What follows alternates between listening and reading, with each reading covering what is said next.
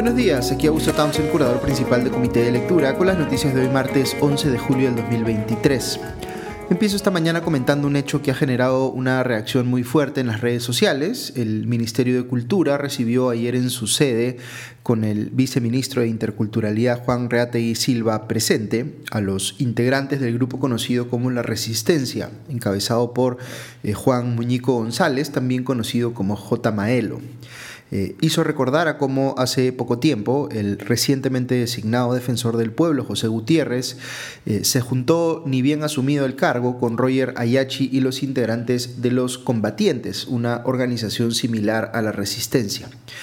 ¿Qué es lo característico de este tipo de organizaciones? Son eh, grupos de extrema derecha que actúan saliéndose de los marcos de la democracia, haciendo cosas como amedrentar a autoridades o a periodistas en las eh, afueras de sus casas, lanzarles bolsas con basura o excremento, incluso a veces deslizando amenazas de muerte, como acaba de hacer eh, Ayachi de los combatientes contra el jefe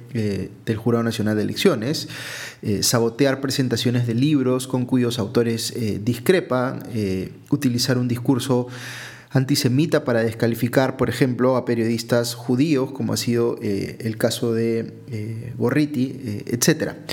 Muchas personas ven a estos grupos radicales, y me incluyo, como un peligro para la democracia, que aparece pues en uno de los extremos del espectro político, como los hay también, por supuesto, del otro extremo. Eh, el Ministerio de Cultura presentó esta reunión como parte de su política de, entre comillas, puertas abiertas, como diciendo, miren el nivel de apertura que tenemos aquí, que estamos dispuestos a sentarnos a conversar incluso con grupos como la Resistencia, pero ese mensaje es disputable por varias razones. Eh, sí es posible imaginar escenarios que son excepcionales, pero se dan, eh, en los cuales actores políticos que rechazan la violencia como herramienta política se sientan a negociar con actores políticos que más bien han apostado por la violencia, como cuando se negocia un eh, acuerdo de paz tras eh, una guerra civil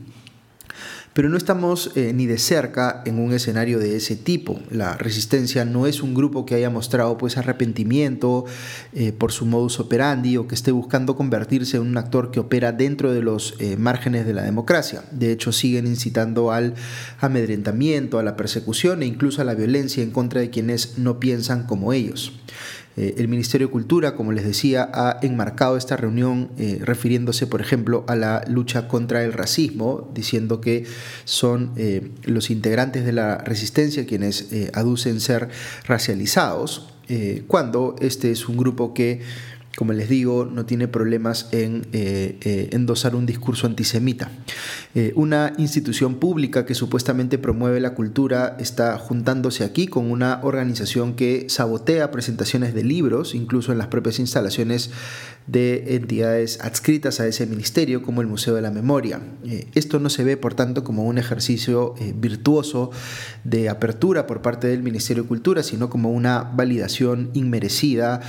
a un grupo de extrema derecha que está activamente buscando socavar la democracia peruana y sus principios liberales. De ahí que mucha gente haya recordado en las redes sociales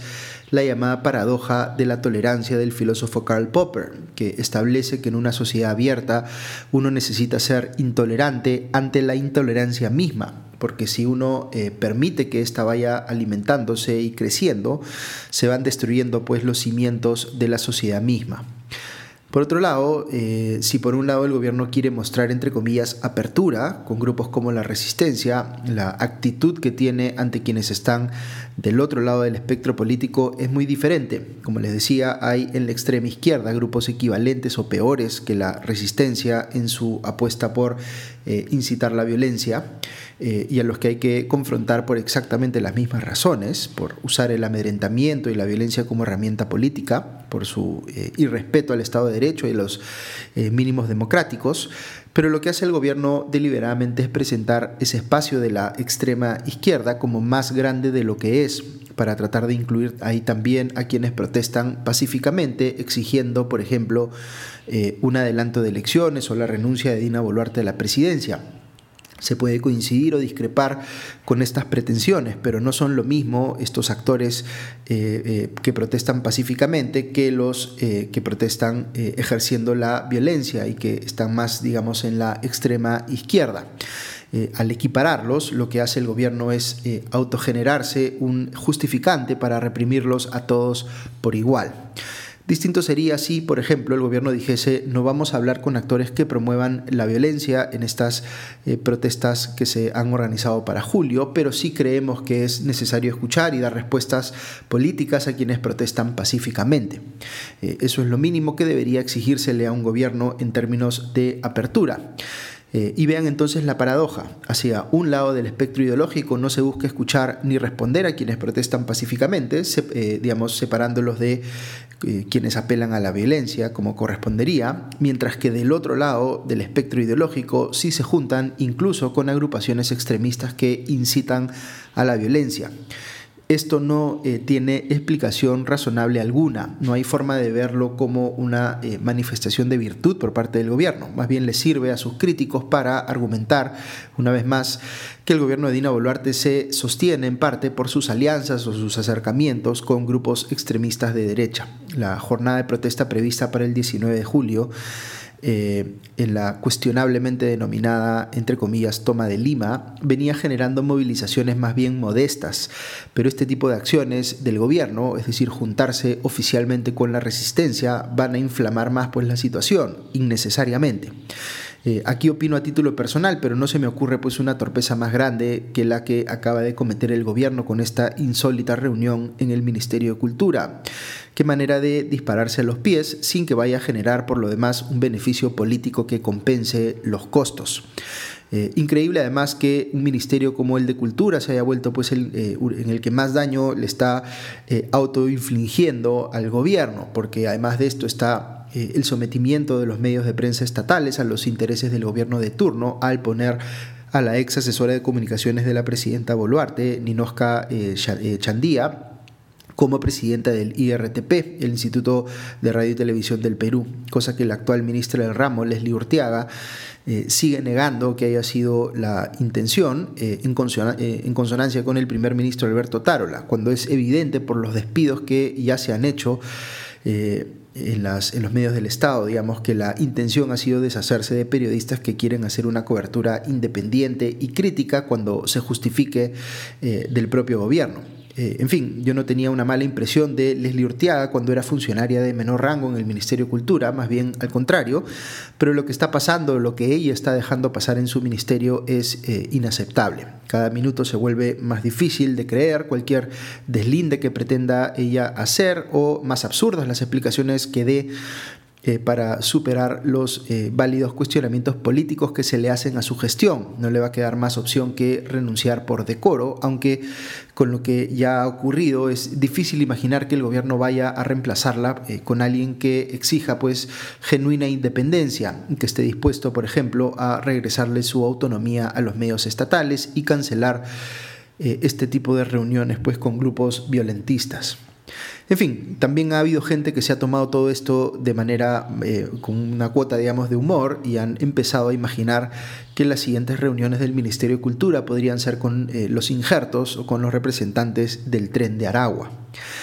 Vamos con otro tema. Eh, el caso del congresista de Acción Popular Jorge Flores Ancachi está cobrando mucha notoriedad. Recordemos que el fin de semana se difundió eh, un audio que le había grabado uno de los trabajadores de su despacho en el que Flores Ancachi exige que eh, estos le entreguen el 10% de sus sueldos y el 50% de los bonos que reciben se le escucha además decir en el audio que él no es el único congresista que aplica estos descuentos. Ya sabemos, por supuesto, que son más de una decena, cuando menos. Eh, y da a entender eh, también que su colega de bancada, Mari Carmen Alba, es una de ellas. Eh, pues bien, Flores Ancachi ha tenido que salir a pedirle disculpas a Alba. Le ha enviado un oficio en el que dice que emitió estos comentarios en un momento en el que estaba, entre comillas, emocionalmente vulnerable. Eh, recordemos que en el audio él señala que fue la propia Alba la que le sugirió que le extraiga recursos a sus propios trabajadores para suplementar sus ingresos, cosa que ahora Flores Ancachi dice que Alba nunca le dijo. La expresidenta del Congreso ya había anunciado que iba a denunciar a Flores Ancachi ante la Comisión de Ética Parlamentaria. Esta comisión también ha anunciado ya que promoverá una denuncia de oficio contra el referido congresista y verá este caso en una sesión extraordinaria. Aunque ya hemos visto que las sanciones que se han venido imponiendo a este tipo de eh, eh, casos han sido más bien leves. Eh, esto es una amonestación y una reparación equivalente a un mes de sueldo. Dicho ese paso, Flores Ancachi ha tratado de dar una explicación política a los problemas que hoy enfrenta, señalando que sus detractores en realidad, abro comillas, buscan desprestigiar la participación de Acción Popular en las elecciones de la mesa directiva, cierro eh, comillas, la mesa directiva del Congreso se refiere. si le fuéramos a preguntar al presidente de su partido, Mesías Guevara, este diría, como efectivamente ha dicho ayer, que, abro comillas, Flores Ancachi es una vergüenza nacional, al igual que los otros legisladores mochasueldos, cierro comillas. En los últimos días ha aparecido una denuncia muy seria por corrupción que implica a la gestión del actual gobernador regional del Callao, Ciro Castillo. En Panorama se reveló un audio en el que se habla de la entrega de un presunto soborno de 150 mil soles de un financista de campaña de Ciro Castillo a su eh, ex asistente en el gobierno regional del Callao, eh, Elvira Maradelengoitia, con quien Castillo aparentemente mantendría una relación sentimental, según eh, Panorama. La conversación grabada es entre Castillo y este financista de campaña, y el primero le increpa haberle dado la supuesta coima directamente a Madalen Goitia en lugar de habérsela dado a él. Eh, ya tras la difusión del audio, la Procuraduría anunció que está eh, denunciando a Ciro Castillo y a su ex asistente Elvira Madalen Goitia por colusión agravada y tráfico de influencias. Un par de noticias más para cerrar. En el caso de Sada Goray y las coimas pagadas a Salatiel Marrufo, veo que el Poder Judicial ha rechazado la apelación presentada por el expresidente del Fondo Mi Vivienda, Pedro Arroyo, quien buscaba eh, revertir la orden de detención en su contra. Recordemos que una de las cosas más graves de las que se acusa a Goray es de haber supuestamente comprado con las coimas que le entregó a Marrufo la capacidad de poner en el directorio del Fondo Mi Vivienda a las personas que ella quisiese, para así asegurar que dicha entidad del Estado respondiese pues a sus intereses económicos. Y eso fue efectivamente lo que logró, poniendo, entre otros, a Pedro Arroyo en ese directorio. Arroyo ya está detenido, pero quien todavía anda prófugo es el ex esposo de Goray, Luis Mesones Odar, también involucrado en este caso. Veo por otro lado una nota en el comercio que una corte de Nueva York en Estados Unidos ha ordenado la captura de Víctor Quispe Palomino, alias Camarada José, es decir, el cabecilla de los remanentes de Sendero Luminoso en el BRAE, a quien se le imputa los delitos de terrorismo y tráfico ilícito de drogas y se ofrece una recompensa de 6 millones de dólares a quien facilite su captura. La semana pasada la justicia peruana emitió también una orden de captura en contra de Quispe Palomino. Lo importante aquí no son tanto las órdenes de captura, sino la capacidad del Estado peruano de hacerlas efectivas. Ojalá podamos confirmar pronto la captura y procesamiento de este mando terrorista, quien ha participado o liderado atentados en los que han muerto literalmente centenares de militares y civiles. Ok, eso es todo por hoy. Que tengan un buen día y ya nos escuchamos pronto. Adiós.